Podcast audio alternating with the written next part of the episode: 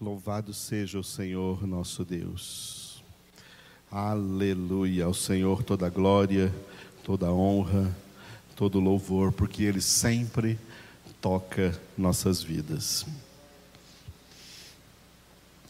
Vamos na segunda parte agora da nossa congregação, que é a parte que nos conduzirá à ceia, ser também alimentados pelo Senhor pela palavra que está no capítulo 19 de Apocalipse. Apocalipse 19. Leiamos juntos.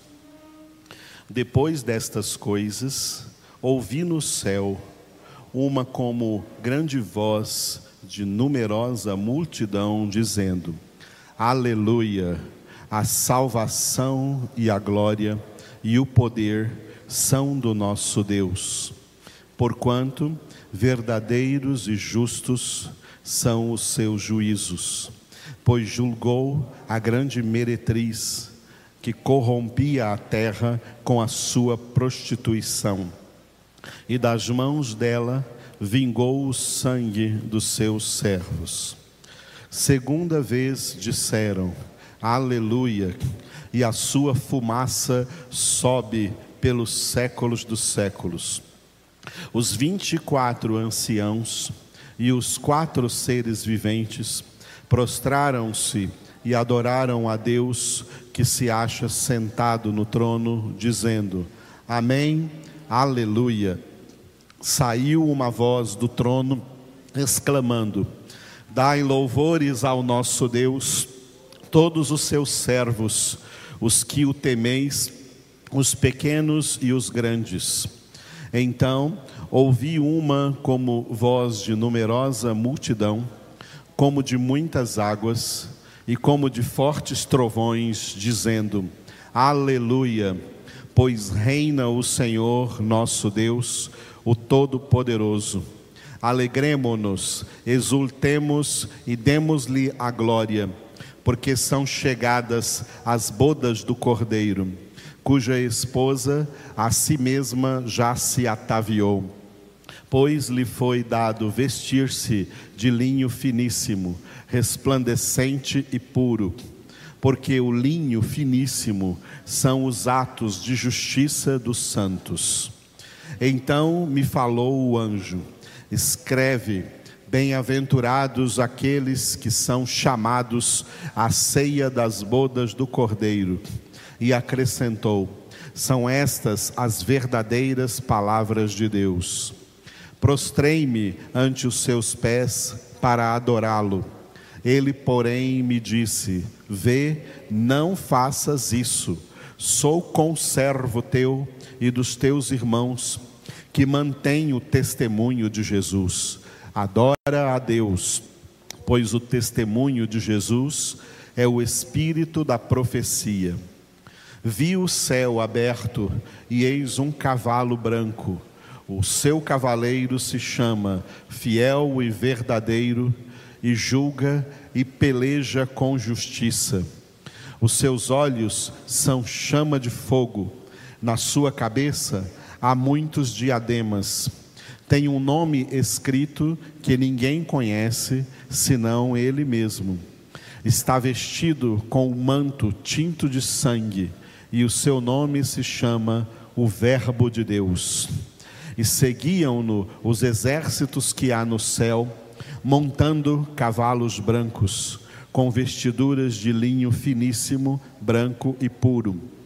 Sai da sua boca uma espada afiada, para com ela ferir as nações, e ele mesmo as regerá com cetro de ferro, e pessoalmente pisa o lagar do vinho do furor da ira do Deus Todo-Poderoso.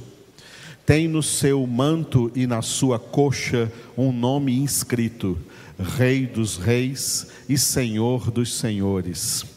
Então vi um anjo posto em pé no sol e clamou com grande voz, falando a todas as aves que voam pelo meio do céu: Vinde reuni-vos para a grande ceia de Deus, para que comais carnes de reis, carnes de comandantes, carnes de poderosos, carnes de cavalos e seus cavaleiros, carnes de todos, quer livres, quer escravos, tanto pequenos como grandes.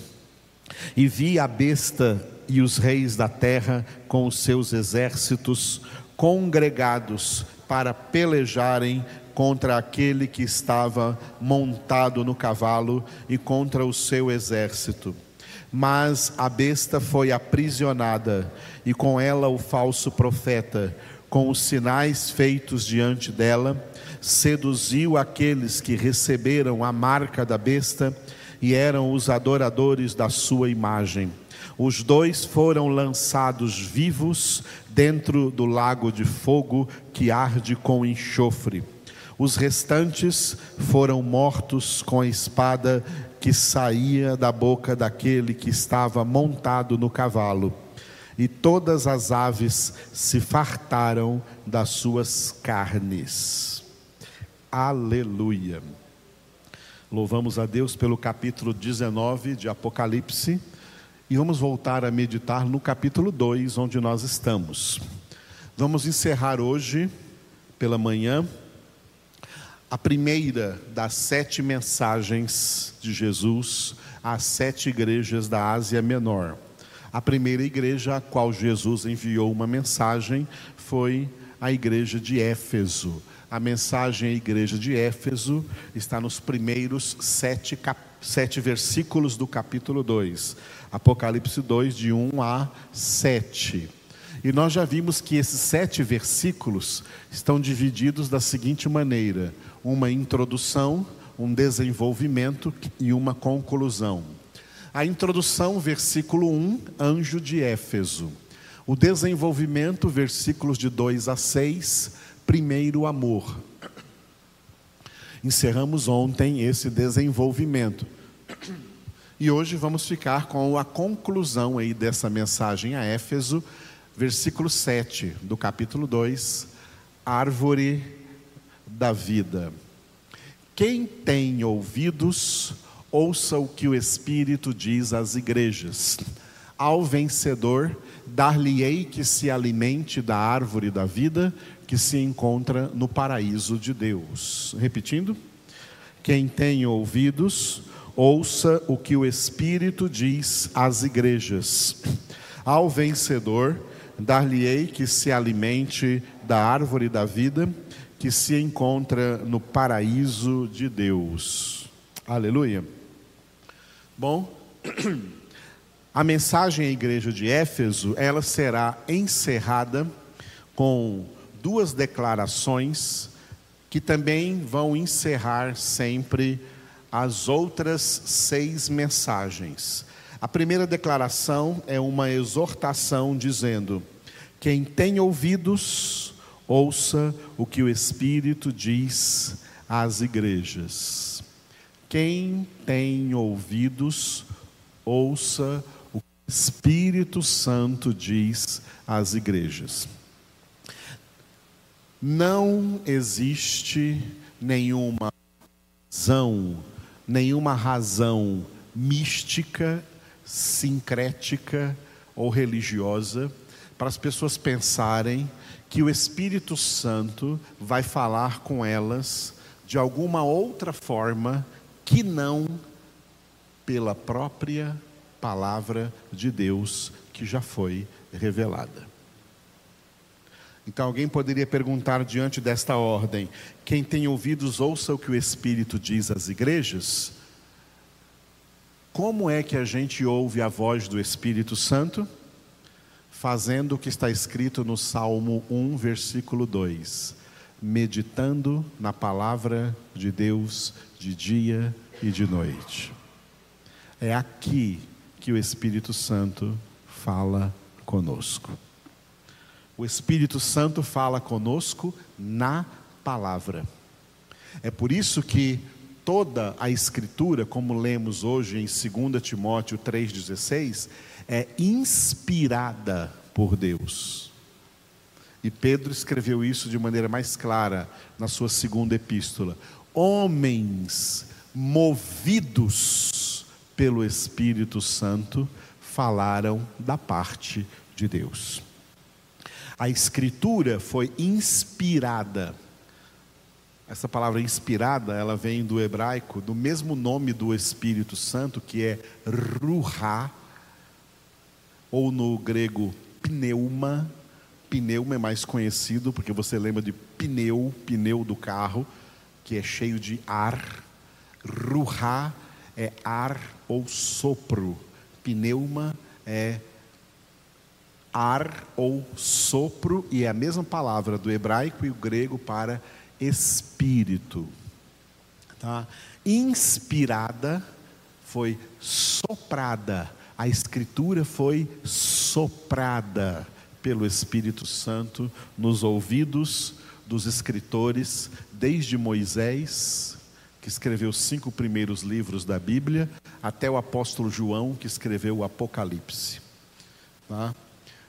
Todos os livros da Escritura foram soprados pelo Espírito Santo, ou seja, foram revelados pelo Espírito Santo, inspirados pelo Espírito Santo aos escritores, por isso não é palavra de homens, é palavra de Deus. Ouvir a voz do Espírito é na palavra de Deus. Agora, o Espírito Santo, Espírito Santo é Deus. Se ele quiser ou tiver o propósito de falar com alguém de uma outra maneira, ele fará isso, como eu, como eu disse, se ele quiser e se tiver propósito de falar isso com alguém. Fora esse querer e fora esse qualquer propósito particular que o Espírito Santo tenha com alguém, para todos os filhos de Deus, ele fala aqui na palavra. E foi por isso que Jesus declarou o ministério do Espírito Santo em João 16, 13 aonde Jesus chamou o Espírito Santo de o Espírito da Verdade. O Espírito da Verdade vos guiará a toda a verdade. Toda a verdade é toda a palavra. Quem tem ouvidos? Por que Jesus diz quem tem ouvidos? Ora, todo mundo tem ouvidos. Isso é uma expressão, isso é uma expressão metafórica não é no sentido de que todo mundo tem ouvido. Aqui, quem tem ouvidos, Jesus está se referindo àquelas pessoas às quais Deus, de maneira exclusiva, presenteou, agraciou com ouvidos espirituais. Pessoas que foram curadas da surdez espiritual. Todos os seres humanos, pelo pecado, eles vêm ao mundo espiritualmente surdos. Surdos para as coisas espirituais e, portanto, surdos para ouvir a palavra de Deus. E é por isso que muita gente não gosta de ouvir a palavra de Deus, ela gosta de ouvir outras coisas do mundo porque elas não são surdas para as coisas do mundo, mas são surdas para as coisas de Deus, para ouvir a palavra de Deus.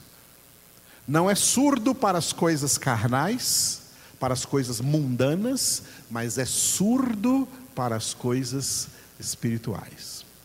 É só quando, como Jesus curou um cego durante, desculpe, um surdo durante o seu ministério, quando ele enfiou o dedo no seu ouvido e disse em aramaico, Éfetá, que significa abre-te. Esse Éfetá, esse abre-te, acontece na vida de uma pessoa quando essa pessoa experimenta uma verdadeira conversão. É numa verdadeira conversão que os ouvidos espirituais são abertos e aí essa pessoa passa a ter ouvidos. E por isso, Jesus se dirige a essas pessoas, quem tem ouvidos. Por isso, muitas vezes, nos próprios evangelhos, durante o seu ministério, Jesus contava uma parábola e depois, no final, ele dizia assim: Quem tem ouvidos para ouvir, ouça. Quem tem ouvidos. Ou seja, se há alguém aí que Deus deu ouvidos espirituais, essa pessoa vai ouvir. Se Deus não der ouvidos espirituais, se essa pessoa não experimentou o éfeta, o abrite, nunca vai ouvir, nunca vai dar ouvidos. Aí está a diferença entre ouvir e escutar. Ela vai escutar, porque a gente escuta tudo, mas ela não vai ouvir, ela não vai dar ouvidos, não vai dar, falando no popular aí, não vai dar moral, não vai dar atenção, não vai prestar obediência àquilo que estiver ouvindo, não vai ligar para isso, porque não tem ouvidos espirituais. Então, sete vezes que se falará aqui nos capítulos 2 e 3 de Apocalipse, quem tem ouvidos, ouça o que o Espírito diz às igrejas, é o que o Espírito Santo fala diretamente na palavra de Deus. Nós que meditamos nessa palavra de dia e de noite, tanto de maneira particular, como também nas nossas congregações, o Espírito de Deus está falando conosco. Aleluia. A segunda declaração que existe aqui, e que vai ser repetida também sete vezes, é ao vencedor. O vencedor vai ganhar alguma coisa. O céu não é para fracassados. O céu não é para perdedores. A salvação não é para derrotados. A salvação é para vencedores. É só para os que vencerem. Quem perder não ganha nada. Quem perder ganha condenação. A salvação é para quem vencer. Aqui na terra, nós somos igreja militante. No paraíso, onde a irmã Mirte já está, é igreja triunfante. Porque já venceram. Já venceram todos os combates. Nós estamos militantes somos igreja militante, porque estamos no combate e temos a obrigação de vencer. É vencer ou vencer, não existe a opção de perder. Todas as armas que Deus já nos deu em Cristo Jesus são armas de vitória, e somente será derrotado aquele que abrir mão das armas de vitória que Deus colocou à sua disposição.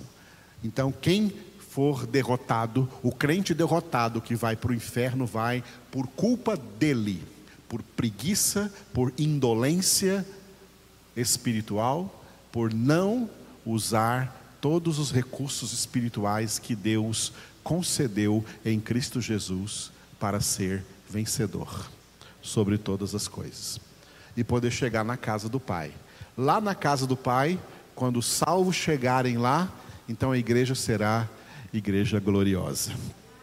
São esses três estágios da igreja. A igreja militante é onde nós estamos agora, então arregace as suas mangas e vamos lutar. É luta espiritual e nessa luta podemos ser mais que vencedores.